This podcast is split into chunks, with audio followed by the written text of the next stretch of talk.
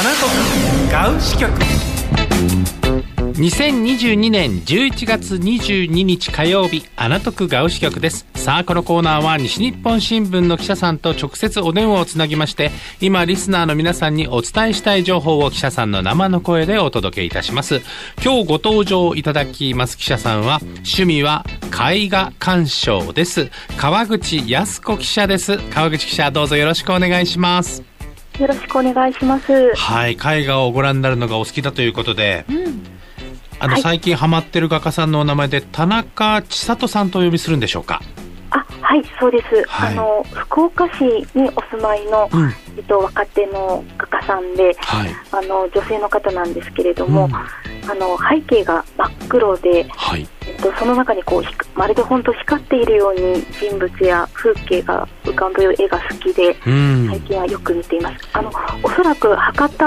や天神でも、あのクリスマスマーケットのあのイメージに使われているので、皆さんも街中でご覧になってるのかなというふうに思います。はい、はい。僕も今ねチェックして見てみると、なんかこの不思議な表情でこうポツンとね暗い闇の中に立っている光っている感じの方っていうのがどこかでお見かけしたなと思っていました、はい。田中千里さんという福岡の方なんですね。はい。はい。わかりました。いやまたね新しい情報を知れました。ありがとうございます。ちなみにツイッターのアイコンはあの7歳の姪っ子さんが描いたかい似顔絵ということで こちらもね、はい。ちょっと流し目調の川口記者のいい表情が捉えられてますね、はい、あの姪っ子も絵が好きで、ええあの私の似顔絵を描いてくれたのであら本当ですか。それをはいあの使ってます。嬉しい嬉しいですね、はい。はいということで今日はこのそんな川口記者にお話を伺っていきます。今週の記事はこちらです。子供は2人か3人。育てるならずっと暮らしてきた福岡市で当たり前に思えた未来図は市外に比べて1.5倍は高い地価を前にあっけなく崩れました。公務員の女性は3年前生まれたばかりの長男を抱いて引っ越しました。進む子育て世代の市外脱出。国勢調査によると2015年から2020年の福岡市から都市圏9市7町への人口移動は30代が3382人。9歳以下は3130人の転出超過。超過数はともに10年から15年より2割から3割ほど増えています。はい川口記者、まあ、福岡に暮らす人々にとっては気になる話題かと思います。本当にあの家賃のお値段が最近上がってますよね。はい、あの住民が入れ替わるたびにん。家賃を上げているような状況ということで、はい。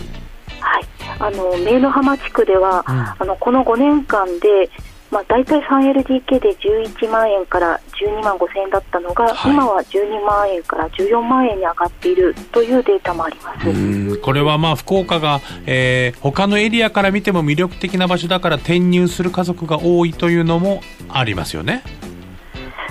そうですね、その、てん。か私の取材ではですね、はいはい。えっと、独身時代や一人暮らしの時や、まあ、転勤族の方は、まあ、家賃補助もあるので、まあ、中心部の高い家賃のところに住めるんですけれども、うん。あの結婚して子供を育てようと思った時にじゃあ 2LDK から 3LDK 以上にと思った時に、ん。家賃の壁に当たるという方が多いみたいです。ああ、それはなんかこう物件的にも福岡は偏りがあるんでしょうか？はいあのまあ、不動産会社によると、あの大家さんや不動産会社にとっても、まあ、住民はできるだけ入れ替わった方があの利益は上がるので、うんまあ、そういった単身世帯や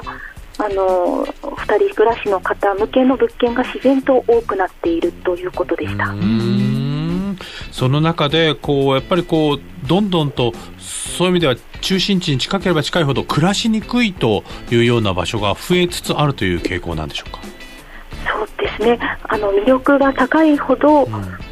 家賃が高いので、うん。まあ、所得の高い人にとっては住みやすいんだろうなと思うんですけれども、なかなかあの収入でこう壁ができてしまうなというのが実感したところです。そうですねあのね先日福岡の市長選挙もありまして高島市長が再選ということになりましたけれどもあのもちろんこの経済を伸ばしていこうという積極的な姿勢はあのもちろんあの皆さんも認めてあの再選となったんだと思いますけれども全体的なこの物価高騰というのにはどういう対処が福岡市は今後なされるんでしょうかね。そうですね。あの、まあ、福岡市さんも無策ではなくて、うん、まあ、例えばあの子どもの医療費3歳以上の医療費については福岡市も昨年度に、まあ、一律ワンコインみたいな形で、はい、あの政策を拡充したりはしているんですけれども、うん、まあ、なかなかその予算をどのくらいそこに配分するのかっていうのは結構リーダーの決断にかかってくるのかなと。ただ今回の選挙戦高島さん、うん、子育て支援を強調されてましたので、はい、今後そこは期待できるのではないかなとも見ています。そうですね。本当にこの私たちの次の世代を担ってくれるこの子どもたちのまあこのどう言ったらいいかな？産みやすさというか育てやすさというか、あのね本当はあの兄弟が欲しいんだけれどもなかなか経済的に余裕がないという家もやっぱり現状ありますよね。そうですね、うん、皆さんやっぱり大学に入った時に1人500万円はかかるとか、うん、こう将来的なこう値段も計算して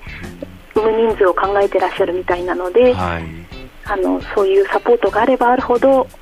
あの数を希望通り産みたいと思える方が産めるようになるのかなと感じます。そうですね。ちなみにこの家賃の上昇の傾向というのはその、えー、福岡のその不動産業界の方というのはどんどん上昇していくというような判断であるんでしょうか？そうですね。あのこれから注目されるのが七熊線沿線で、うん。はい、まあ、新しい駅が開業したり、うん、また延伸もされたりするとますます、まあ、その沿線は魅力が上がることになりますので。うん価が上がるのかなというふうに見ています。確かにそうですね。奈良駒線の駅の周りはまだやっぱりねあの空港線に比べるとあの、まあ、そうすすっきりしてるというかね。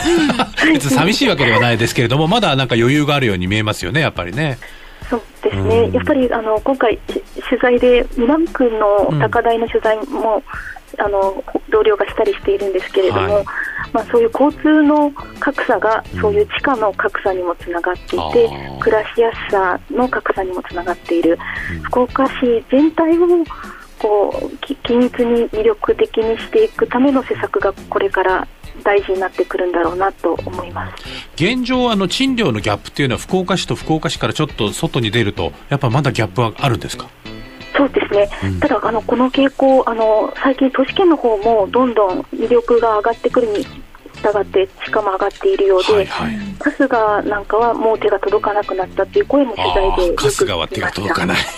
もうちょっと離れなければいけないというような感覚ですかね。そうですね。やはり皆さんあのえ駅の近くがいいということで、